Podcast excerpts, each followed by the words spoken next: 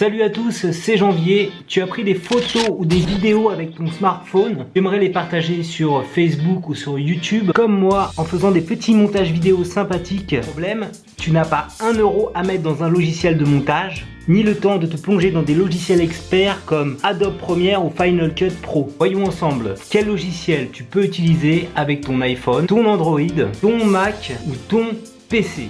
Si tu as un iPhone ou un iPod Touch, utilise l'application Replay. Tu peux ajouter des photos, des vidéos, des transitions, des musiques et poster le tout ensuite sur YouTube ou Facebook. L'inconvénient de la version gratuite, c'est le gros logo en bas à gauche Replay. Sur Android, la meilleure application de montage vidéo s'appelle Viva Video. Contrairement à Replay, tu peux utiliser plein d'effets vidéo sans payer. Il y a quand même un peu de pub en contrepartie euh, dans l'application. Au moins le logo Viva Video est beaucoup plus discret à l'export. C'est tu as Windows Movie Maker. C'est le logiciel de base gratuit fourni avec Windows. C'est parfait pour des montages simples avec des successions de vidéos, des transitions, des titres. Tu n'auras pas de logo à l'export de ta vidéo, mais pas non plus d'effet fun.